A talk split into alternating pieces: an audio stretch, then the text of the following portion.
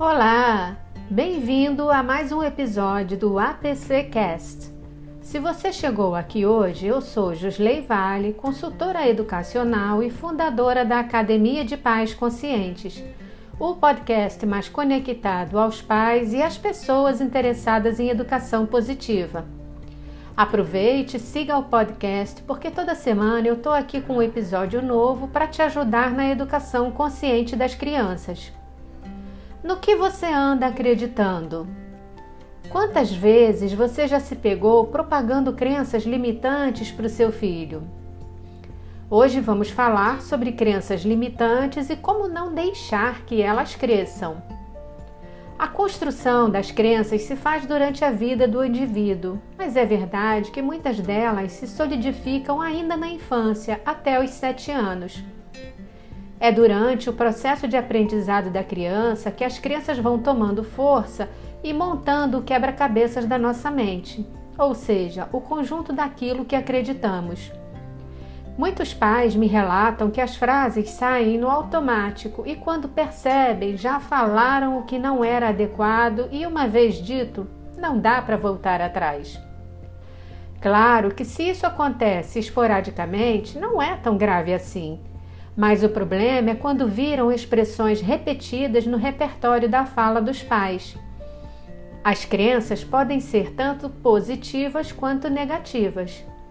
Quando você acredita que pode ser ouvido, respeitado, com poder de escolhas e liberdade de ação, você se torna uma pessoa melhor e realizada, e isso é uma crença saudável. As crenças podem também ser fortalecedoras. Isso é, aquelas que impulsionam a criança para agir de forma positiva e melhoram a sua autoestima. Mas existem as crenças limitantes ou negativas que levam à construção de um pensamento frágil e pouco criativo. Uma criança cujos pais reforçam negativamente suas crenças tende a se tornar um adulto com dificuldades no desempenho de suas atividades no trabalho, problemas de relacionamento afetivo e até nas amizades. É comum observar alguns pais ou cuidadores fazendo afirmações do tipo: Criança não tem querer, o que configura a não observação dos desejos e gostos da criança e faz com que ela perca sua voz ativa e não emita sua opinião. Uma opção de crença fortalecedora, por exemplo, seria: deixe ela escolher o que ela deseja comer. É claro, gente, que dentro de um cardápio pré-definido pelos pais. Outra frase repetida é: Pare de chorar, que bobeira! Cuja mensagem enviada para a criança é que não é permitido chorar ou expressar emoções e sentimentos. Já uma crença positiva seria: Posso saber por que você está chorando? Ou ainda, pode chorar se estiver triste o que mostra interesse pela causa do choro e respeito pela emoção sentida pela criança. Infelizmente, ouvimos expressões tal qual só aprende apanhando, o que configura um discurso de violência e agressividade contra a criança. Essa atitude representa uma forma de educação autoritária que poderia ser substituída como, por exemplo, não faz mal errar, Vamos aprender para não errar de novo, que transmite acolhimento à criança e não gera medo. Na verdade, dentro de um conceito de educação responsável e consciente, são necessárias a revisão das crenças limitantes e a substituição por crenças fortalecedoras que tornem seus filhos mais preparados emocionalmente.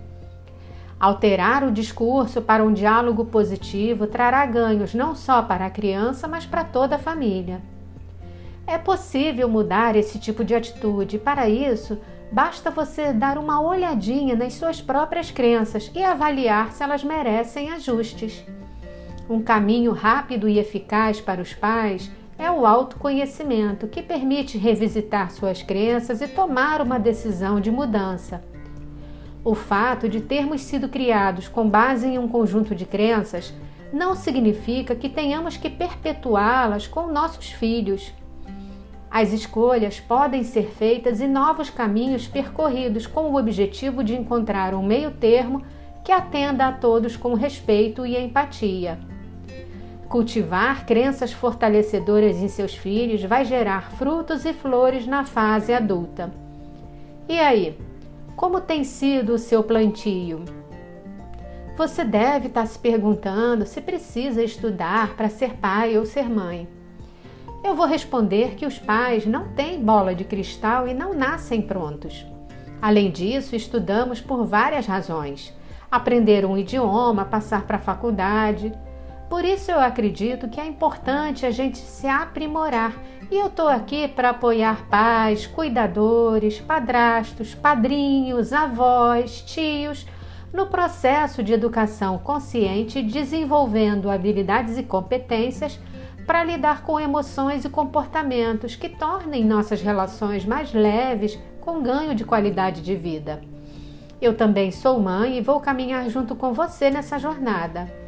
Só para lembrar, a Academia de Pais Conscientes também está no Instagram, no YouTube, no Facebook e no blog.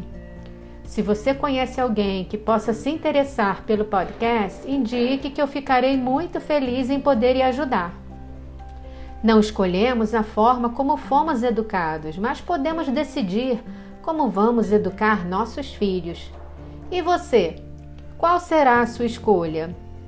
Obrigada por me ouvir, um abraço e até o próximo episódio.